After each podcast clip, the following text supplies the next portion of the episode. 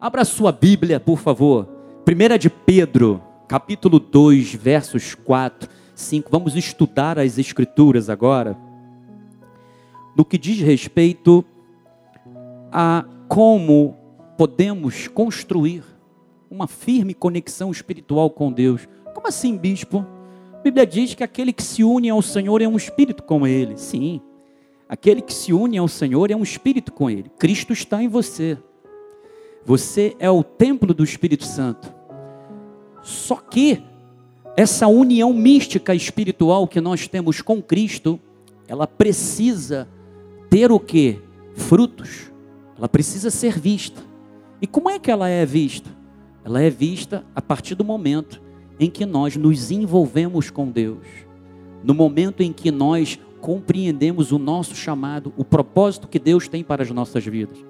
Que Ele nos chamou desde antes da fundação do mundo, para o louvor da sua glória. Então, tudo o que nas nossas vidas tem que ser gerado, tem que ser transmitido, é o Senhor.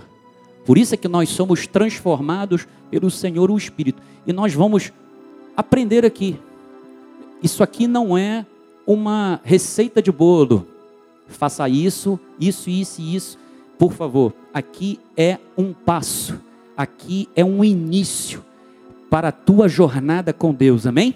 Eu tenho certeza que o Senhor, ao lançar essa semente no teu espírito, ela vai ter um resultado, porque o Espírito testifica com o nosso espírito que nós somos filhos de Deus. E eu quero agradecer a Deus por estar aqui, debaixo de muito temor. Os irmãos não sabem como é que eu fico quando eu estou prestes a subir o altar apostólico e profético para transmitir a mensagem de Deus, eu fico agitado, fico ansioso enquanto eu não vejo no papel aquilo que o Senhor quer transmitir e não transmito diante do altar, eu não tenho paz, eu fico muito agitado e ansioso também. Então eu agradeço a Deus porque a minha esposa, ela sabe como é que eu fico e ela, graças a Deus, compreende e às vezes ela tem que pegar a ágata e colocar a ágata é, para brincar, para fazer alguma atividade, porque ela sabe, é, nós temos uma interatividade muito grande. Então, quando eu tenho que ficar uma grande parte do dia sem ter contato com ela, ela fica doida para essa, por essa reconexão comigo. Por exemplo, ontem, ela estava aqui no ensaio com a bispa Cristiane, no ensaio não, perdão, no curso, no treinamento com a professora.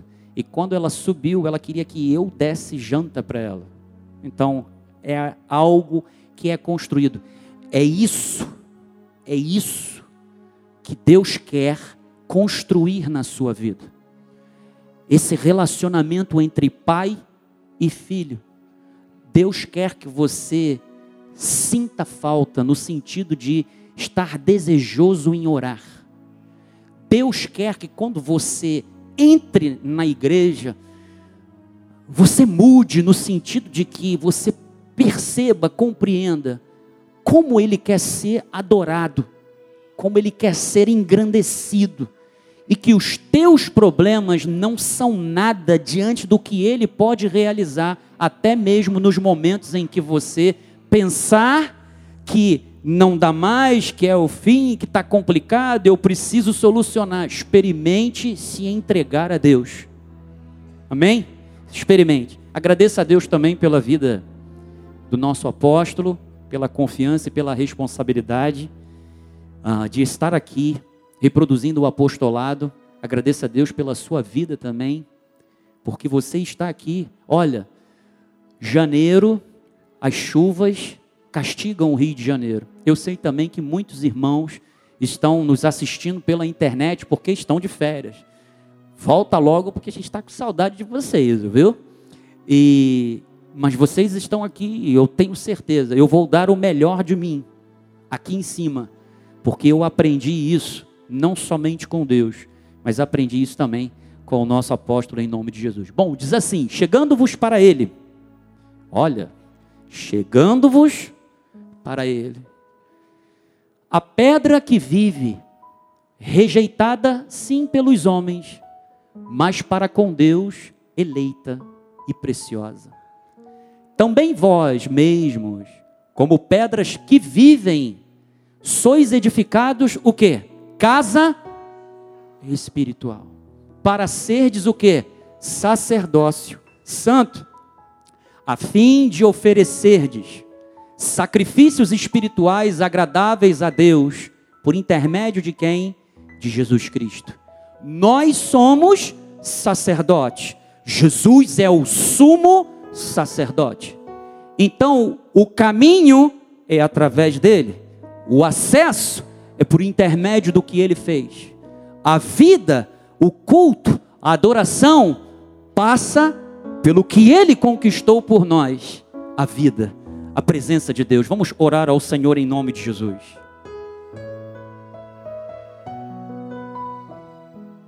Soberano, Pai amado, aqui estão os teus filhos, os meus irmãos, aqueles que são pedras que vivem e que juntamente comigo estão sendo edificados, estão tendo um crescimento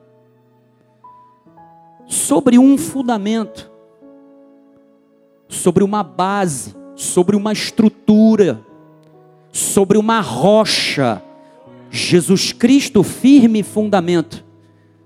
Ele, Ele é a âncora das nossas almas. Ele é o autor e o consumador da nossa fé. Aqui nós estamos, ó Deus, para desenvolvermos, para construirmos de uma maneira robusta, firme, duradoura, uma conexão espiritual contigo, porque nós fomos criados para o louvor da Sua glória, e isso não pode ficar somente num título, isso não pode ficar somente naquilo que a tinta escreveu no papel, mas isto tem que se tornar uma realidade nas nossas vidas a tua santificação, sermos transformados pelo Senhor, o Espírito, diariamente. É por isso que nós temos que ir a Ele, a pedra que vive diariamente, através da oração, através das nossas ações de graças, que a sabedoria do Espírito seja liberada e que esta palavra se multiplique de tal forma que Cristo seja visto na vida do meu irmão e da minha irmã, em nome de Jesus, e o povo de Deus diga amém. Obrigado, Bispo Quimil. Abençoados de Deus, é uma bênção estarmos na casa do Senhor. Nós estamos na casa do Pai, amém? Deus nos chamou até aqui nesta noite, foi Ele quem nos colocou dentro da igreja. Ele nos tornou pedras vivas.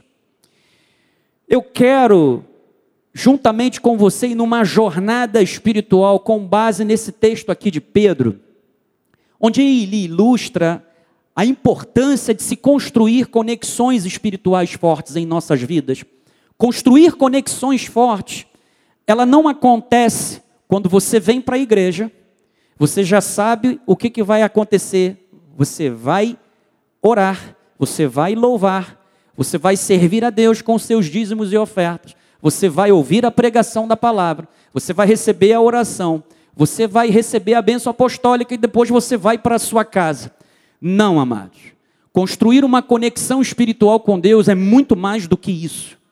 É você entender que você é parte do culto. Aliás, o culto só é culto quando você entende e compreende que o Senhor quer receber o teu sacrifício de louvor. Evangelho só é evangelho transformador quando eu vou a Cristo. Quando eu entendo que o Senhor me estabeleceu dentro de um corpo, como um edifício. Joás, faz uma gentileza para mim. Eu separei, o, pedi o bispo José Carlos para que ele separasse um vídeo a respeito de uma construção, e eu pedi aqui o vídeo da igreja. Eu queria que você imaginasse um edifício majestoso. Essa catedral é uma bênção, não é? Essa catedral é linda, não é? Mas você não sabe o que, que foi feito todo o processo de trabalho, toda a estrutura, todo o esforço, todo o recurso empregado para que hoje nós estivéssemos em um lugar maravilhoso, em um lugar belo. Então, esse prédio grandioso, dada a magnitude do seu projeto, muitos viveram a história da construção aqui da nossa catedral, outros não vivenciaram esse período. Então, veja como Deus inspirou o nosso apóstolo nesse projeto, e eu quero que você entenda uma coisa. O projeto de um prédio, de uma casa, de um edifício, de um edifício, ela não acontece de uma hora para outra. Ela é planejada. Existe um projeto de engenharia. Está ali a nossa arquiteta ali. A Isabel sabe muito bem do que eu estou falando, o Bispo Sérgio também, nosso arquiteto. Existe um projeto, existem etapas, existe uma estrutura. Então, quando Deus ele planejou a igreja, ele não fez a igreja assim do nada, despropositalmente. Deus tinha um propósito, Deus tinha uma intenção, Deus tinha um plano perfeito. E eu e você somos o resultado desse plano perfeito.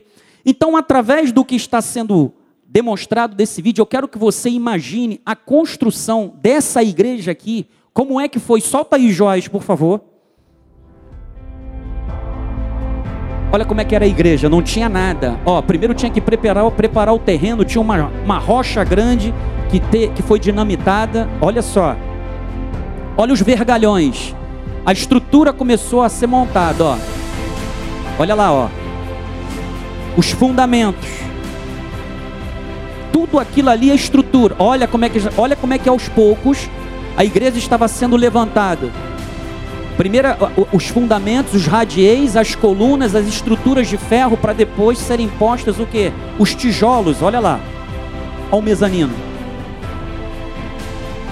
Olha lá os tijolos. Para aí, Joás. Você viu aquele tijolinho ali? Quando a Bíblia fala que nós somos pedras que vivem, é como se eu e você fôssemos um daqueles tijolinhos ali. Sendo que existe um fundamento, base, e esse fundamento, essa rocha, chama-se Jesus Cristo. Ali, ó. Tá vendo ali aquela foto? Se você prestar bem atenção, olha ali a estrutura, as colunas, os tijolos, cada tijolinho daquele dali, você pode se olhar para ali. É assim no mundo espiritual como Deus estabeleceu a sua igreja. Como ele nos colocou aqui dentro. Agora solta, Joás, por favor. Continua aí, por favor. Isso.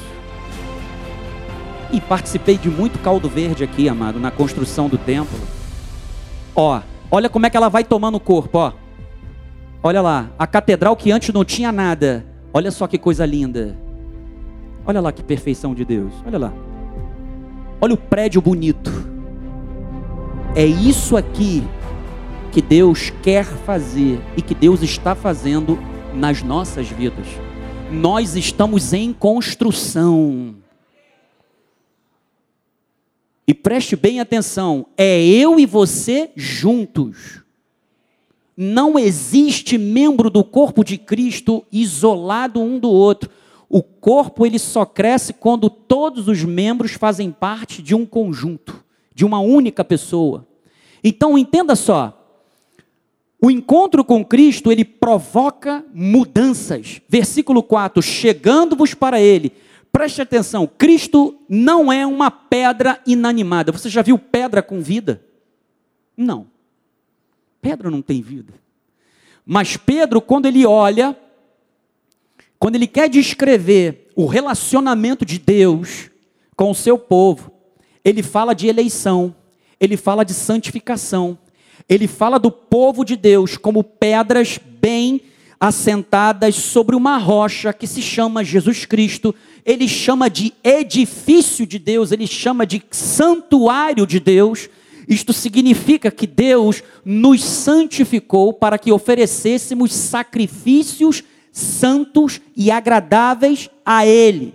Então, Cristo é, não é uma pedra inanimada, ele é uma pedra viva, ele transmite vida. Então, ir a Cristo é um encontro diário. nós temos que nos achegar a Ele por meio da oração, por meio da leitura da palavra, através da comunhão. É isso que fortalecerá a nossa ligação com quem? Com Cristo, que é o que? O firme fundamento da nossa fé. Então, o primeiro passo, amados, na prática da santidade é a comunhão com Jesus. Ir a Cristo, aqui Pedro não está falando do encontro do pecador com o Salvador. Não, não. Ele está falando dos filhos, daqueles que querem estabelecer uma comunhão íntima, um companheirismo com o seu Senhor. João 4,10. Também, João 4,10. Replicou-lhe Jesus: Se conheceras o dom de Deus, e quem é o que te pede? Dá-me de beber, tu lhe pedirias e ele te daria o quê? Água da vida. Então, Cristo ele se identifica como a água da vida, ele se identifica como o pão da vida, ele se identifica como a videira verdadeira, aquela videira que transmite a seiva e que sem esta videira não há frutos.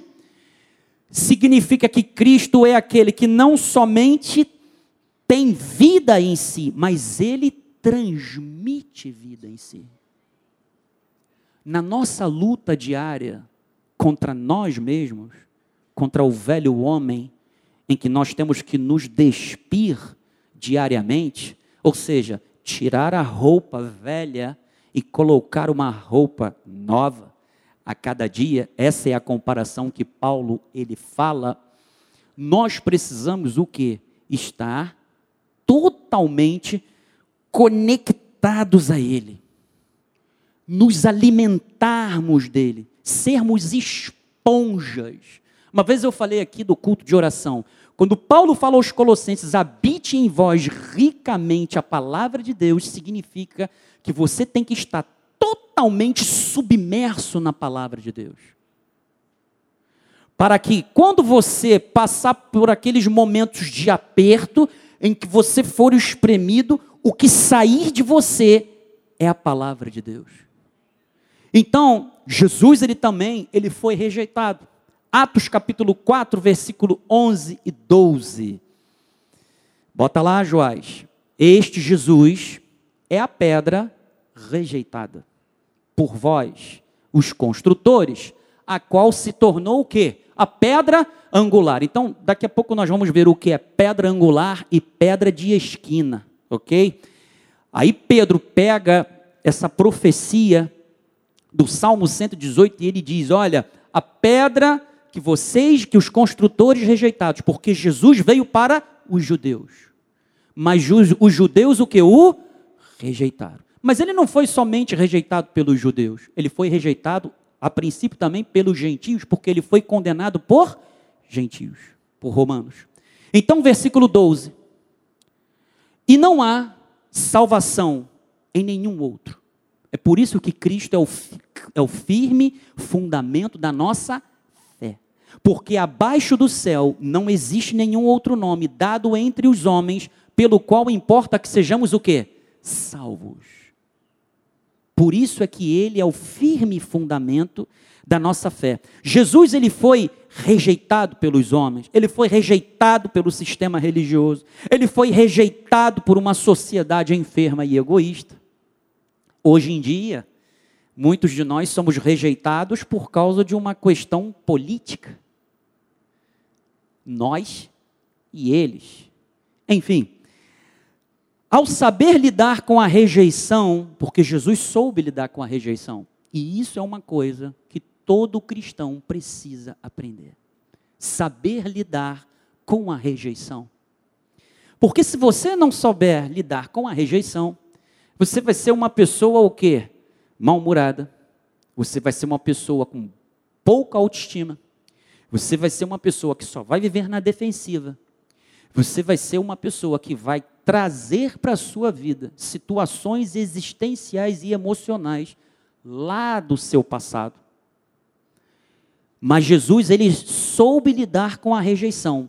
Por isso ele se tornou a pedra angular que sustenta todo o nosso ser. o edifício da nossa fé, Mateus 21, 42, perguntou-lhe Jesus: Nunca lestes nas Escrituras a pedra que os construtores rejeitaram? Essa veio a ser o quê? A principal pedra angular. Isto procede do Senhor e é o quê? Maravilhoso aos nossos olhos. Portanto, vos digo que o reino de Deus vos será tirado e será entregue a um povo que lhe produza o quê? Os respectivos frutos. Preste atenção. Todos nós temos que dar frutos. Não existe essa coisa de que Deus me chamou para o reino, Deus me chamou para o evangelho e eu só vou assistir os cultos e mais nada. Eu tenho que dar frutos. Por quê? Porque o que ele gera nas nossas vidas é o poder do evangelho. E o poder do evangelho, ele transforma. Ele muda. Ele muda os nossos pensamentos. Ele muda a nossa forma de pensar. Porque a nossa forma de pensar está atrelada ao que sentimos. Então, para termos os sentimentos, digamos assim, debaixo da orientação de Deus, algo que não vai me trazer consequências negativas, emocionalmente falando, eu tenho que simplesmente mudar a minha mente. Eu tenho que renovar a minha mente. Por que, que nós estamos batendo na tecla de você mudar os teus pensamentos? Porque, amado, você é o resultado dos seus pensamentos. Você quer ver a mente humana é como um jardim. Quem aqui, alguma vez na vida, nem quando fosse criança, já cuidou de algum jardim? Amém. Eu já fiz isso também. Um jardim é assim. Se você vai lá, semeia alguma coisinha, uma florzinha, uma margarida, uma goiabeira, enfim, alguma coisa. O que, que você tem que fazer? Você tem que cuidar dele. Dependendo de onde você o coloca, você tem que cercar ele. Agora, se for dentro da sua casa, você não precisa cercar, mas você tem trabalho. Como que você tem trabalho? Você tem que cuidar da terra. Você tem que regar a terra. Você tem que podar as árvores que são frutíferas. Você tem que se preocupar com as ervas daninhas. O que, que você tem que fazer? Você tem que cuidar do seu jardim. Senão, se você não cuidar do seu jardim, o que, que vai acontecer? Quando você olhar, está uma verdadeira bagunça. Tem praga e tem um monte de coisa. Se você não cuidar do seu jardim aqui, ó, lembra quando Deus deu uma missão para Adão e Eva? Vocês vão cuidar do jardim do Éden. Vocês são os responsáveis. Todos nós temos uma responsabilidade: cuidar aqui do nosso jardim. Se você não cuidar dele, sabe o que vai acontecer? Você vai ter todo tipo de, de, de carrapicho, de, de erva daninha, tudo que estiver ali dentro. Você é o resultado das suas as suas ações é o resultado daquilo que você pensa. Então é muito importante que você renove a sua mente. E eu, quando eu falo de renovar a mente, eu passo pelo seguinte. Hoje nós estamos vivendo numa sociedade, eu estava vendo um vídeo muito interessante. Hoje tem muita informação. Todo mundo acha que informação é conhecimento. Informação não é conhecimento, informação é dado. Conhecimento é muito mais do que informação. E hoje você tem vários tipos de informação. E aquilo que vai ocupar a tua mente é alimentado através de dados, de informações. Então, dependendo do que a tua mente está vidrada, seja em rede social, ou seja em TV ou streaming, o lixo que você tiver absorvendo vai entrar dentro da sua mente.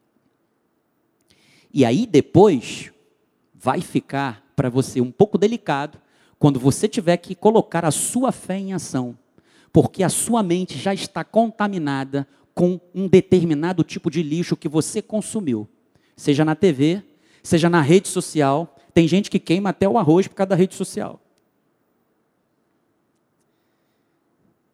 Isso também fala de quê? prioridade. Quais são as tuas prioridades?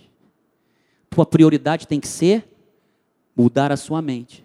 Sua prioridade tem que ser o quê? Aprender com os erros e os acertos. Nós temos que aprender a lidar com a rejeição. Teve muitas pessoas que acham que o mundo virou as costas. Tá tudo dando errado para ela. A pessoa foi abandonada num casamento.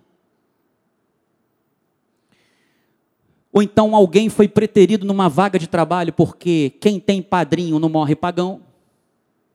Quem aqui nunca foi preterido em uma vaga de trabalho porque não tem o QI, ou seja, quem indica?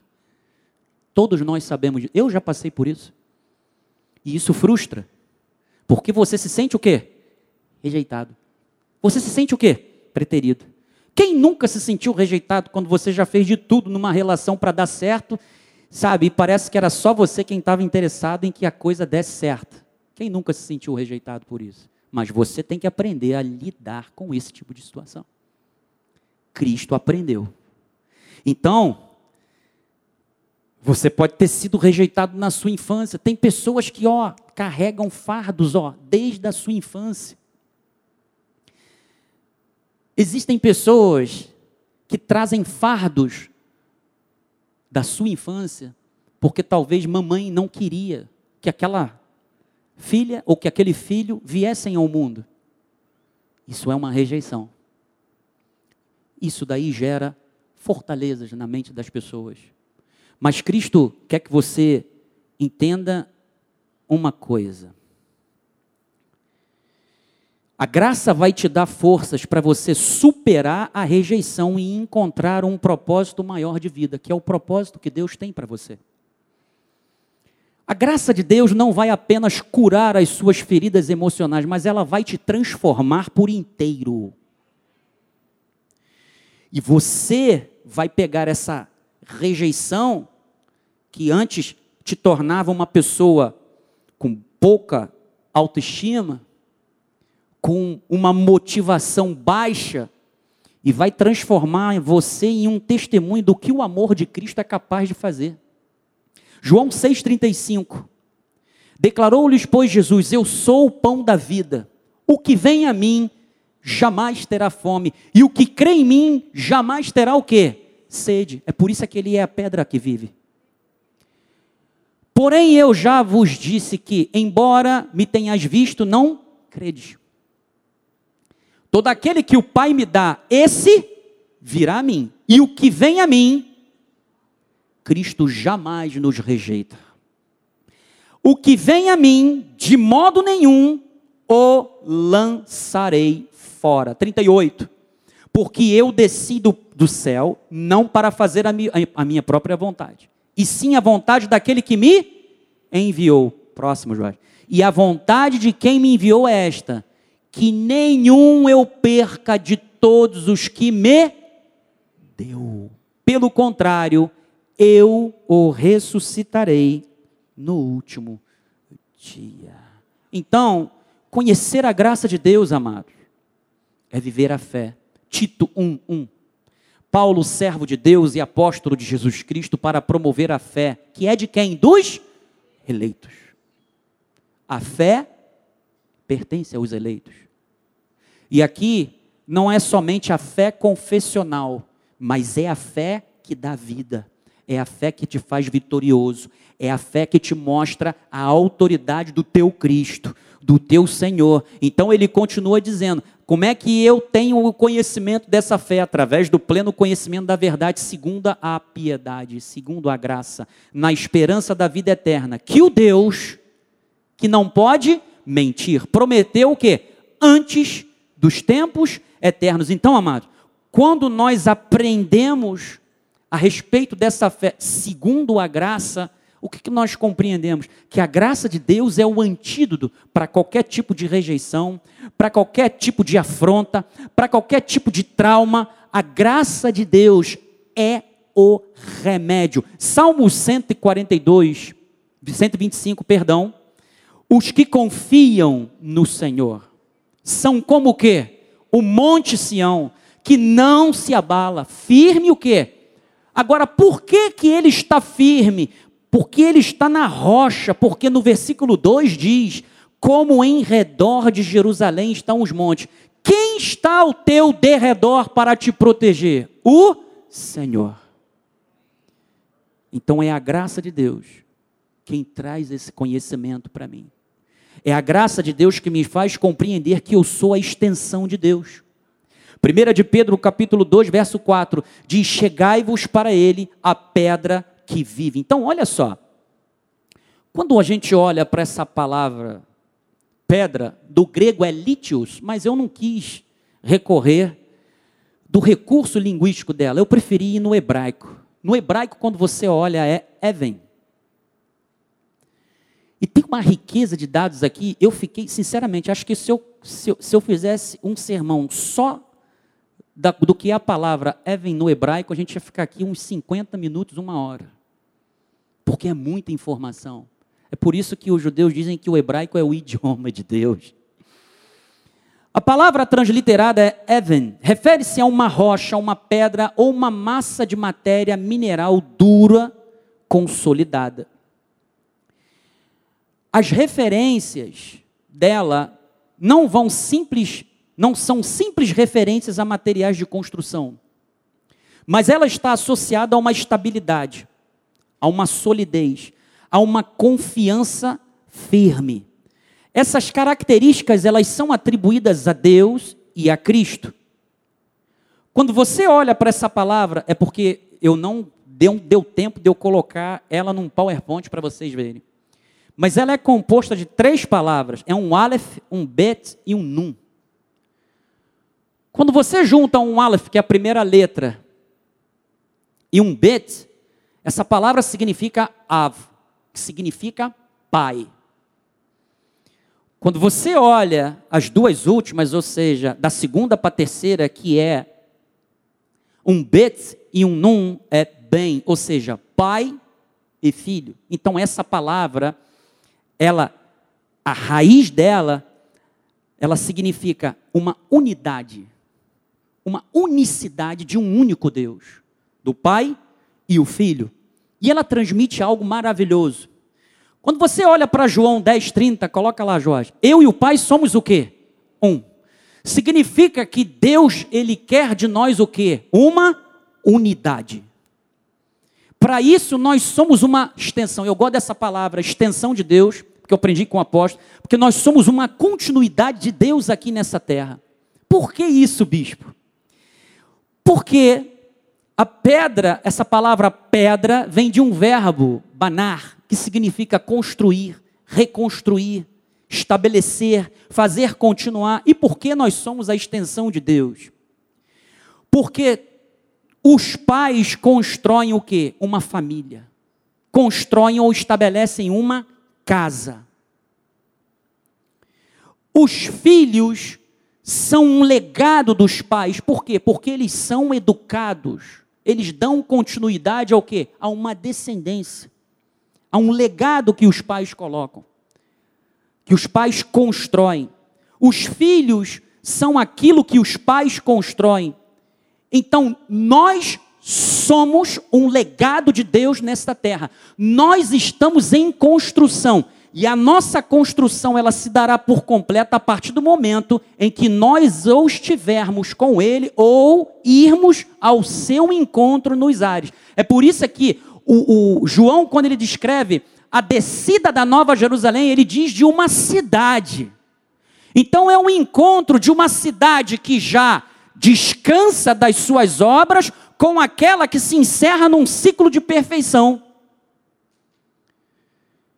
Eu e você somos um projeto de Deus que foi feito para dar certo, meu amado. Você foi chamado por Deus para dar certo. Você não vai dar um BO, você não vai dar errado, porque quem te chamou, quem colocou o DNA dele na sua vida foi o próprio Deus. 1 de João, capítulo 5, versículo 4, porque todo que é nascido de Deus, quem é nascido de Deus, diga amém. Vence o mundo, é por isso é que você é mais do que vencedor. E como é que você vai vencer? Através da fé. Então diga: Eu nasci de Deus, então eu já venci o mundo. Diga: Eu sou um legado perfeito de Deus, eu sou a continuidade de Deus, Ele me deu a autoridade, porque a palavra do Senhor diz que aos aqueles o quanto o receberam, deu-lhes o poder de serem feitos o que? Filhos de Deus. Então há um poder de Deus dentro de você que vai te fazer vencer, superar todo tipo de tribulação, todo tipo de dificuldade, todo tipo de rejeição, todo tipo de ansiedade, seja lá o que for, você vai vencer, mano. Você é um ligado vencedor de Deus. Você é um legado vencedor de Deus. Então, nós temos que viver, amados, uma conexão espiritual firme com Deus. Joás, coloca lá para mim, por favor, aquela a primeira imagem. Isso. Quando Jesus, ele, Pedro, ele fala que Jesus ele é a pedra angular. E isso, você pode ver, coloca o versículo 6, Joás, por favor versículo 6 de 1 de Pedro 2, coloca lá. Isso. Por isso está na Escritura: eis que ponho em Sião uma pedra angular, eleita e preciosa, e quem nela crer não será de modo algum confundido. Então, olha só. O que, que é uma pedra angular? Coloca a foto lá, por favor, Joás. Está vendo essa pedra aqui do meio? Isso aqui é uma pedra angular. Você está vendo como é que ela dá todo o suporte, toda a estrutura para as demais? Beleza. Então agora, Joás, coloca para mim lá aqueles slides que eu coloquei. Você vai entender o que é pedra angular e pedra de esquina. Olha lá. Está vendo aquele círculo ali que eu fiz? Aquilo ali é uma pedra angular.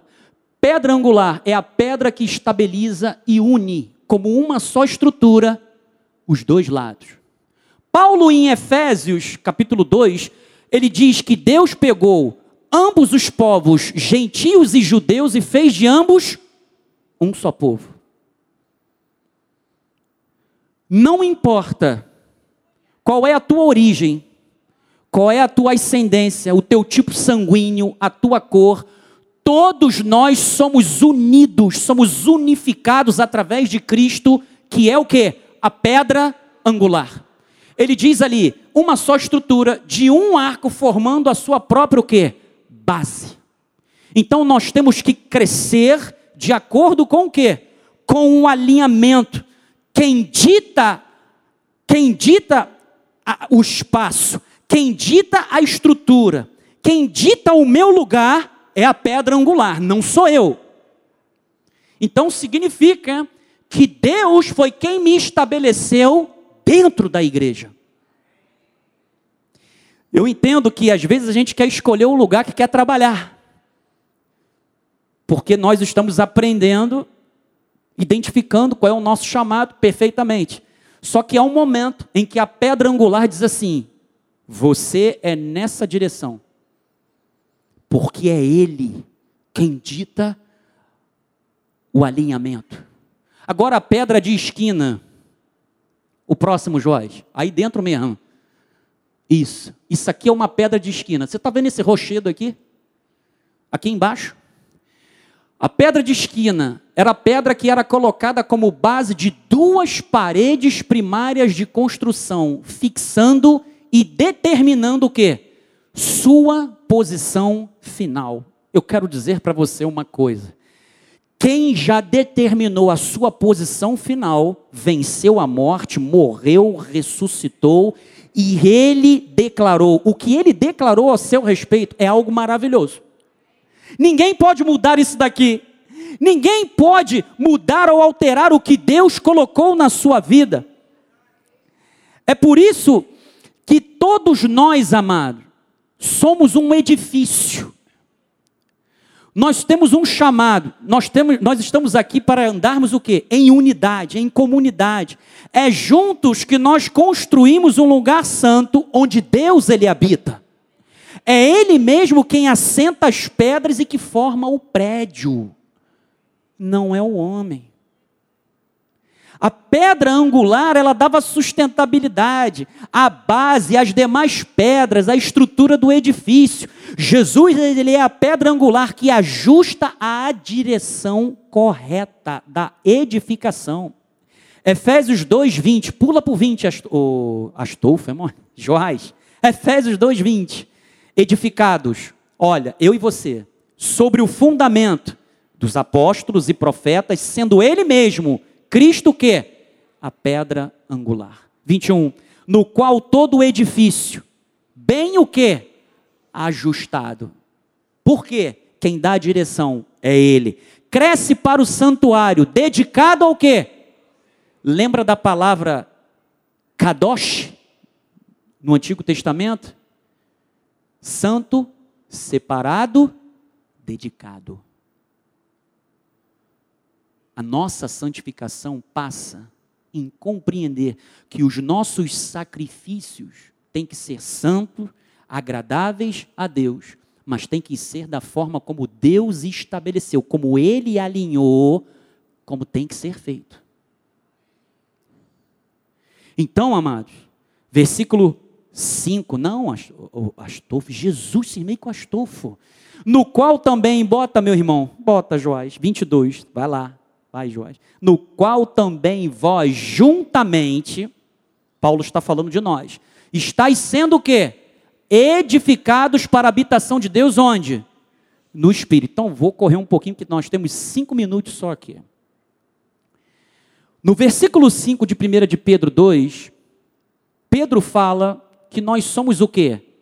Edificados como casa espiritual. Então, olha só. Existem duas palavras no grego para sacrifício. Para templo, perdão, é hieron e naus. Nem precisava, Joás, mas valeu. Hieron é lugar sagrado. Isso aí abrange o edifício inteiro, incluía os pátios onde o animal era morto, onde ele era sacrificado. Naus é considerado ou referenciado como habitação de Deus. É o santuário interno onde Deus se manifestava de forma peculiar. O que, que Deus ele exige de nós? Que nós ofereçamos sacrifício que santo, agradáveis diante dele.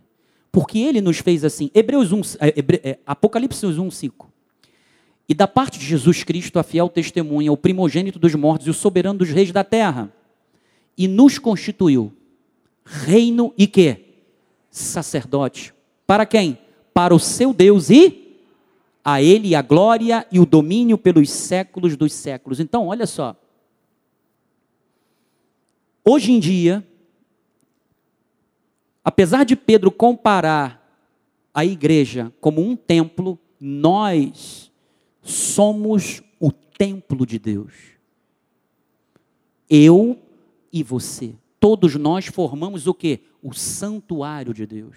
E onde é que Deus habita? No nosso espírito. Então, o nosso culto é o que provoca a manifestação da glória de Deus.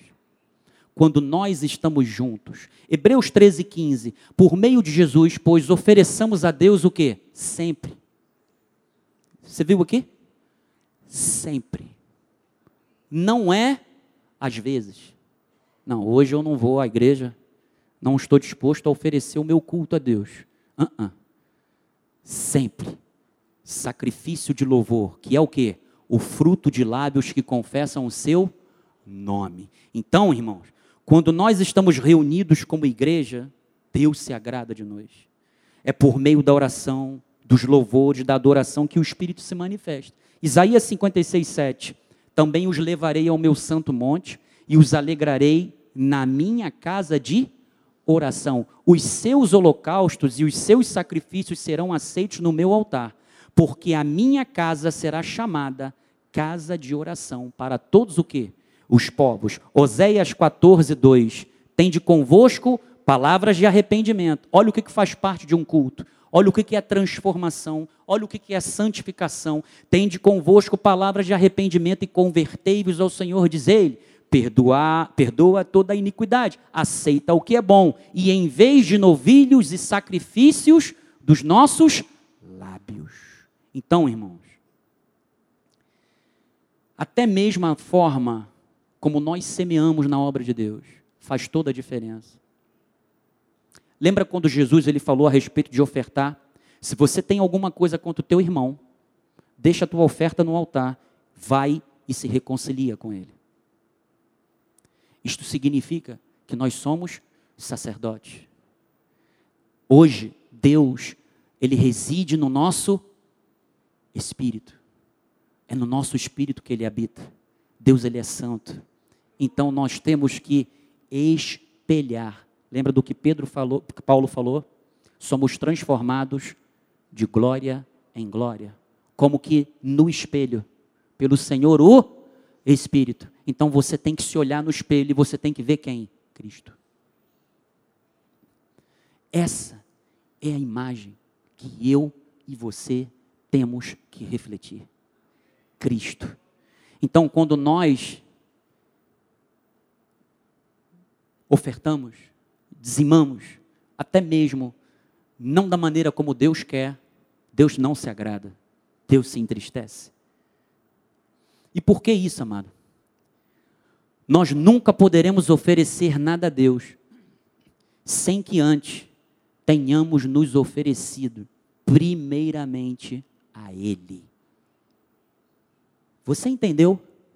Não adianta você consagrar os teus planos ao Senhor se você não se entregou a Ele primeiro. Segunda de Coríntios 8:3, porque eles testemunham eu na medida de suas posses, e mesmo acima delas se mostraram o quê? Voluntários. Pedindo-nos com muitos rogos a graça de participarem da assistência aos santos e não somente fizeram como nós esperávamos, mas também o que, que eles fizeram? Deram-se deram-se a si mesmo primeiro a quem? Kadosh, dedicado. Sabe como é que você dedica o templo? Quando você se entrega. Sabe quando é que você se entrega? Quando você põe a sua vida no altar. Lembra de como era o sacrifício no antigo pacto? O sacrifício era no altar. Só que o altar não é mais, cadê? Não é mais hieron, lugar sagrado. O lugar hoje é naos, o espírito, habitação de Deus. Deus habita em você. Você sabe o que eu tenho pedido todos os dias? Deus, eu quero que todo mundo olhe para mim e veja a tua presença. Eu quero que as pessoas olhem para mim e vejam Cristo. As demais coisas, vem, buscai o reino em primeiro lugar. As demais coisas vos serão acrescentadas. Então, lembra do que eu falei de prioridade? Qual vai ser a tua prioridade a partir de hoje? E aí, eu quero fazer um desafio para você. Domingo tem culto. Como é que você vai vir para o culto? Vem com disposição, amado. Vem com amor. Vem com vontade. Vem como aquelas duas irmãs ali que todos os cultos elas não deixam de louvar a Deus com intensidade, com amor. Então, olha só. Vem para a casa do teu Deus. Quando eu digo casa do teu Deus, é que quando você se junta com o seu irmão, é ali que Deus se manifesta. Lembra quando o templo de Salomão foi dedicado? A glória do Senhor se manifestou. Aquilo ali era uma sombra do que Deus quer fazer hoje. Que isso, bispo? Deus quer fazer o que quer. Só depende de nós entendermos que nós somos o seu santuário.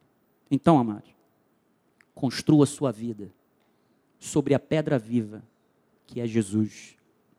Ofereça a Ele sacrifícios espirituais aceitáveis. Isso significa que ele não quer qualquer tipo de sacrifício espiritual, ele quer algo que lhe seja agradável.